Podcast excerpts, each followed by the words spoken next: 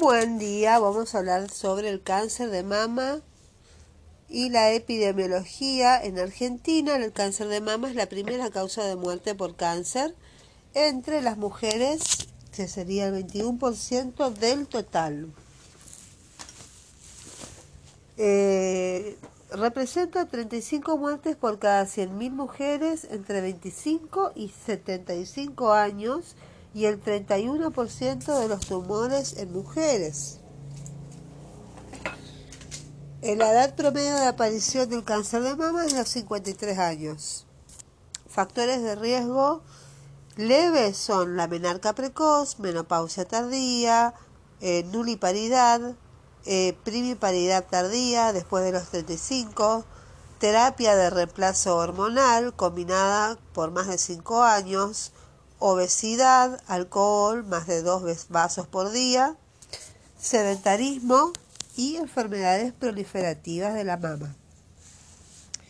Un riesgo moderado, un familiar con cáncer de mama o ovario, antecedentes personales de cáncer de mama, alta densidad mamaria, radioterapia torácica en menores de 30 años y un riesgo alto es una mutación del gen BRCA1 y 2 que tener dos familiares de primer grado con cáncer de mama u ovario, tener cáncer lobulillar en in situ o cáncer ductal in situ, hiperplasia ductal atípica, hiperplasia lobulillar atípica.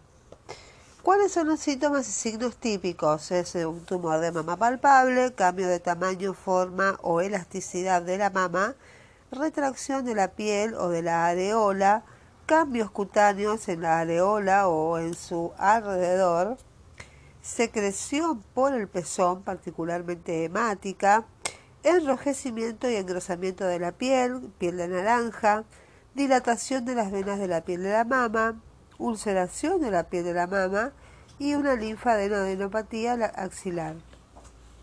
Los pacientes sin riesgo son los que se, eh, eh, se deben hacer mamografía de base a los 35 años y luego desde los 40 en forma anual y un autoexamen mamario mensual. Los pacientes con riesgo tienen que hacerse, son pacientes con tienen que hacerse un asesoramiento genético oncológico en busca del gen BRCA1 y 2, temprana edad de diagnóstico, eh, bilateralidad o multicentricidad, más de dos casos en la genealogía o más de una generación afectados, cáncer de mama más otro tumor primario en un mismo individuo, cáncer de mama en el hombre, etnia de riesgo, son los judíos askenazis, islandeses, franco-canadienses, etc. La triple negativa, RE, RP o R2. Pacientes masculinos con cáncer de próstata. La vigilancia es un autoexamen mamario mensual desde los 18 años con examen clínico mamario eh, con mastólogo semanal desde los 25 años, una resonancia nuclear magnética con ecografía anual de la mama antes de los 25 años, resonancia magnética más mamografía anual desde los 30 años o 10 años antes del antecedente familiar y ecografía transvaginal anual o cada dos años CA125, que es un marcador tumoral, y exámenes ginecológicos desde los 25 hasta 30 eh, años. En el examen físico, la inspección, la paciente sentada, vamos a dejar los brazos relajados hacia abajo, brazos elevados y con los brazos en la cintura, manos en la cintura. Buscar asimetrías, buscar desviación del pezón, buscar las retracciones de la piel, buscar cambios en el aspecto, cicatrices. En la palpación vamos a ver a la paciente sentada y eh, vamos a palpar fosas supraclaviculares de frente, palpar el esternón, las axilas y con la paciente acostada o con las manos en la nuca, palpar los cuatro cuadrantes y región central a mano llena. Recorrer toda la mama, incluyendo el pliegue submamario. La forma puede ser variada por cuadrante en sentido horario, en zigzag primero, dirección vertical y luego horizontal o circular, y revisar la comprensión de ambos complejos areolares pezón buscando evidenciar secreciones por pezón. Eh, el diagnóstico se hace por mamografía. Bueno, tenemos el eh, BIRATS 1, que es el estudio negativo, BIRATS 2 es cuando hay un, sale un ganglio linfático intramamario, un fibroadenoma hialinizado o calcificaciones benignas. El BIRAT 3 o son nódulos bien circunscritos, asimetrías focales, microcalcificaciones puntiformes o redondeadas. El BIRAT 4 son nódulos de contornos más definidos, microcalcificaciones plegomórficas, distorsiones de la arquitectura. Y el BIRAT 5 ya tenemos nódulos estrellados, microcalcificaciones vermiculares, y la ecografía es el principal estudio complementario de la mamografía porque permite aumentar la sensibilidad y especificidad de la mamografía, sobre todo en mamas densas. Indicaciones. Definir si una lesión es sólida, quística o mixta.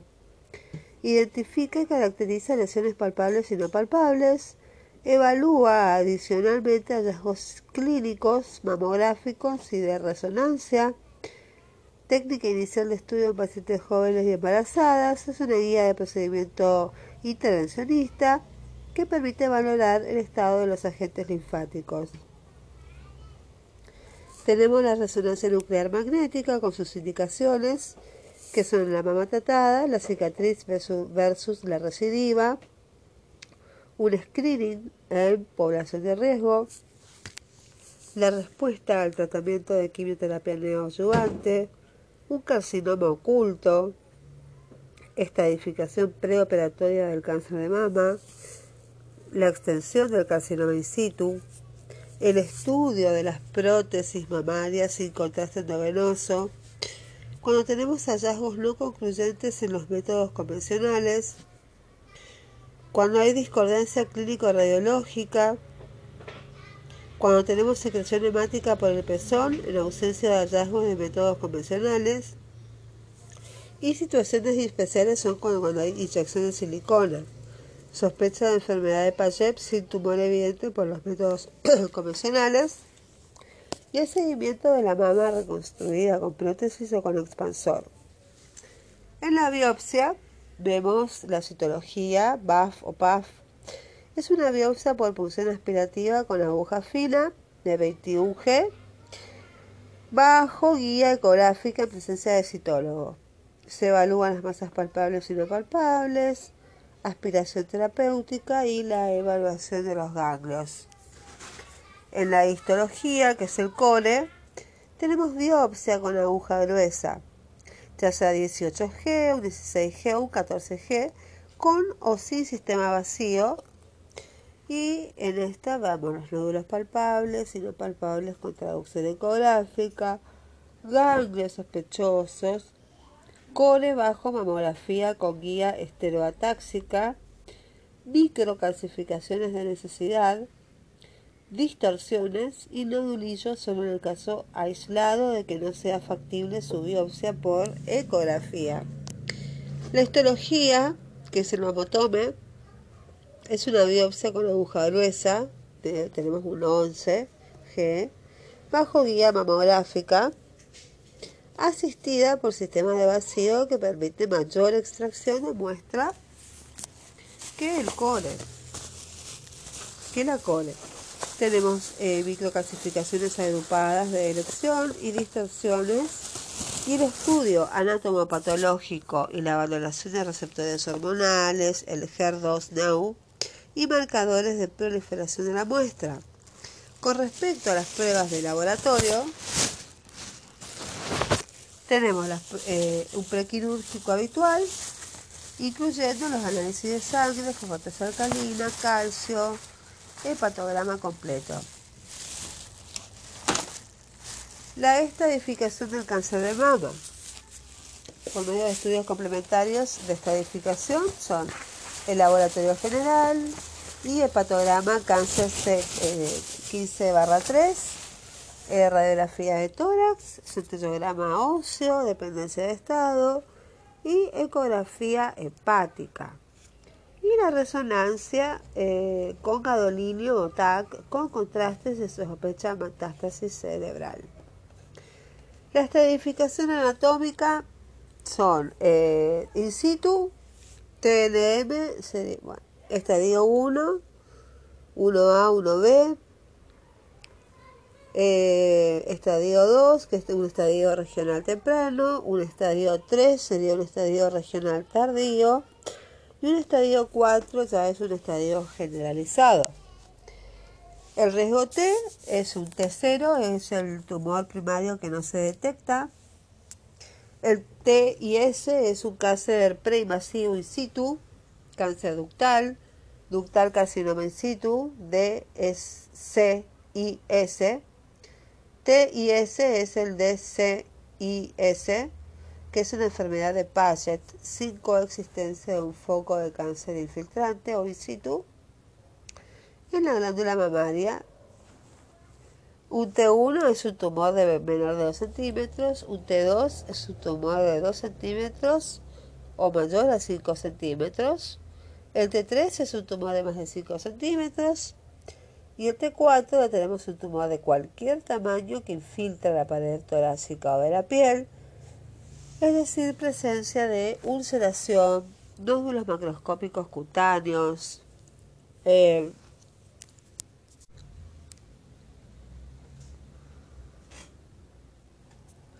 La histopatología es cuando son no infiltrantes, cáncer intralobulizar in situ, cáncer intraductal in situ, cribiforme papilar, océano sólido, o infiltrantes cuando tenemos un cáncer intralobulizar infiltrante, un cáncer intraductal infiltrante, y los especiales son el mucinoso, el medular, adenoquístico, el papilar, tubular, apócrino, secretor y metaplasia. Molecular por histoquímica. Son los marcadores de valor pronóstico y predictivo. Aquí tenemos los receptores hormonales, que son estrógenos y progesterona, y se considera positivo un receptor que marca 1% o más de la celularidad neoplásica la positividad permite que la paciente reciba terapia hormonal. El marcador HER2 barra NEU es de mal pronóstico. La positividad para ER2 brinda la posibilidad de un tratamiento dirigido a este blanco molecular, permitiendo una mayor sobrevida libre de enfermedad. Otro marcador es KI barra 67, que es un factor del porcentaje de proliferación el valor de corte aceptado es del 20%, más de 20 es alto y menos de 20 es bajo. El valor del KI 67 se emplea para subclasificar a los tumores luminales y así orientar la terapéutica en las neoplasias hormonodependientes. Según el estatus de los mismos, se clasificarán en eh, luminal A, luminal B, luminal HER2, HER2 y basal like que eso es un HER2 negativo, y receptores hormonales negativos, que son los triples negativos, que expresan receptores hormonales hormonodependientes. Los tumores inflamatorios. Cualquier cáncer de mama puede presentarse bajo forma inflamatoria. T4D de la clasificación de TNM estadio 3 la clínica es una mama aumentada de volumen, con eritema y edema de más de un tercio de la mama, la inflamación e induración de la piel con piel de naranja y en la mayoría de los casos sin un tumor subyacente claramente palpable y adenopatías axilares y o regionales palpables. El diagnóstico es una biopsia tridimensional de mama que incluye piel, tejido celular subcutáneo, y tejido mamario subyacente. tenemos la enfermedad de Paget. Esta enfermedad es una forma de presentación poco habitual de un carcinoma ductal de la mama que representa el 1 al 4% de todos los cánceres mamarios. Está caracterizada por la diseminación intraepidérmica de las células de Paget en la epidermis del pezón y se puede extender la areola o mama subyacente.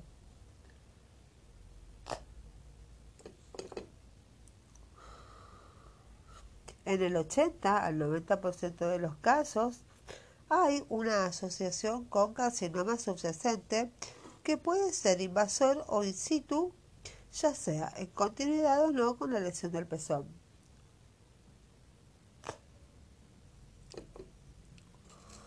¿Cuál es el tratamiento? cuando estamos en el estadio 1 es la cirugía, o sea, una cuadrantectomía más vaciamiento eh, axilar si el eh, es positivo, radioterapia. En el estadio 2, el tratamiento es una mastectomía radical modificada, conservando los músculos pectorales y una quimio, premenop y hormono postmenopausia. Estadio 3, eh, hacemos una CLA, quimioterapia neoadyuvante o inicio, radioterapia y mastectomía radical modificada. Y en el estadio 4 hacemos una, eh, tenemos una enfermedad diseminada, el tratamiento es paliativo, hacemos cirugía toilette, hormonoquimioterapia y radioterapia. Eh, el estudio del ganglio centinela se define como el o los ganglios del territorio linfático al que drena inicialmente el tumor primario y el cual tiene mayor probabilidad de albergar metástasis. El estado histológico del mencionado ganglio puede predecir el estado patológico del resto de los ganglios axilares, indicaciones T1 o T2, N0, M0. El seguimiento de estos pacientes se hacen con pruebas de control tras el tratamiento quirúrgico eh, uno en los primeros dos años tras la cirugía, cada tres o cuatro meses, dos, eh, dos a cinco años tras la cirugía, cada seis meses, y tercero, cada cinco a diez años tras la cirugía, cada doce meses. Se realiza la mamografía en las pacientes tras la mastectomía una vez al año y tras el tratamiento conservador, transcurridos seis meses después, una vez al año. Otra cosa que se realiza es el examen ginecológico y citológico del frotis del cuello uterino. Una vez al año, la paciente debe realizar sus controles habituales en el contexto de haber realizado tratamiento con intento curativo y tercero, otras pruebas en función de las indicaciones individuales. La clínica en la primera etapa es asintomática, en la segunda etapa eh, se observa compresión de estructuras broncovasculares, tos, expectoración, dolor torácico por irritación pleural. Tercera etapa es son las complicaciones del quiste, como rotura del quiste en la luz bronquial, hemoptisis, comunicación del quiste en la luz bronquial, broncorrea, eliminación brusca de líquido hidatídico y hidatidoptisis, o rotura del quiste en la cavidad pleural con disnea progresiva, dolor torácico e hidroneumotórax. Y en la cuarta etapa tenemos un complejo periquístico que impide la reexpansión pulmonar con bronquiectasias periquísticas. Las complicaciones del quiste son la compresión, la fisuración, la molestia, el dolor, supuración, que implica dolor y fiebre mayor a 39 grados, más un shock anafiláctico la apertura del contenido quístico en las vías biliares o árbol bronquial y la calcificación de la pared. El diagnóstico es clínica más contenido epidemiológico. Tenemos radiografía de tórax, signo de la muesca. Es un quiste no complicado, imagen redondeada de bordes netos, contenido homogéneo, el quiste que se adapta a los órganos torácicos, el signo del menisco, que es la fisura del quiste, donde entra aire en el espacio cuticular, el signo del doble arco, que es la fisura del quiste entre aire y sale líquido, el signo del camalote, que es la evacuación eh, parcial de la hidátide, aire, resto de membranas eh, sobrenadantes, el signo de la membrana encarcelada, que es la evacuación completa del quiste, persistencia de la membrana y colapso del quiste, una tomografía que lo diferencia del nódulo solitario del pulmón, o metástasis hepática, una ecografía que certifica las características quísticas determinados estadios. Y una serología para hidatidosis que sería la ELISA y confirmación por Western Blot. El tratamiento de la hidatidosis pulmonar es médico, pacientes asintomáticos, profilaxis prequirúrgica y en pacientes sintomáticos no complicados que tienen contraindicación para una cirugía se le da albendazol en 10 a 15 miligramos kilo día cada 12 horas luego de una comida con contenido graso por 90 días. Y un prequirúrgico con albendazol 10 a 15 miligramos por día durante los 30 días previos a la cirugía y durante los 60 días posteriores a la misma. Y el tratamiento quirúrgico es quitar todo el quiste hidatídico pulmonar, sintomático o no, y todos los quistes asintomáticos que midan más de 7 a 10 centímetros. La clínica es asintomático por mucho periodo de tiempo. Es un dolor en hipocondrio derecho.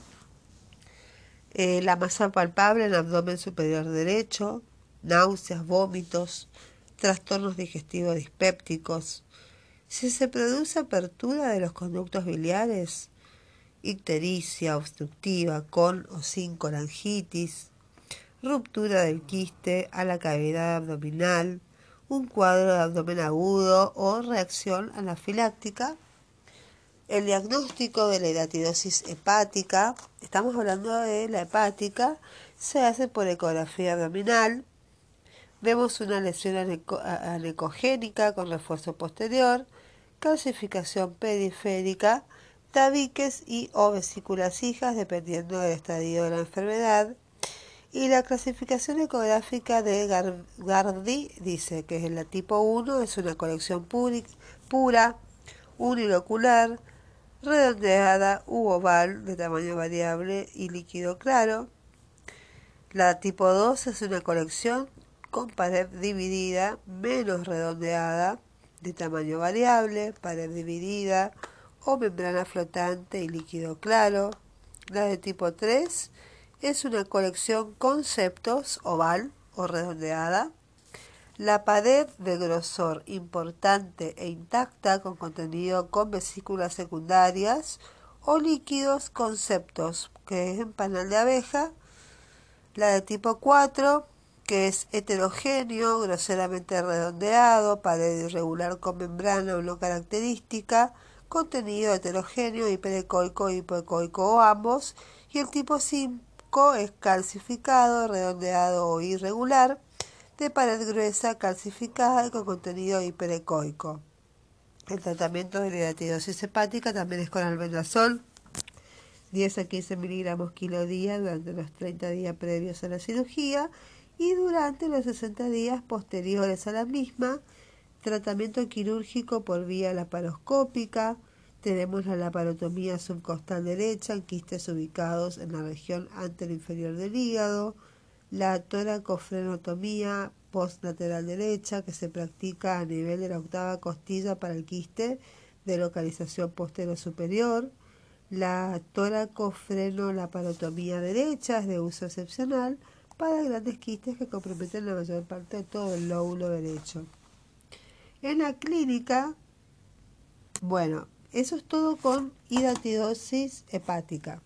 Espero que les sea de utilidad.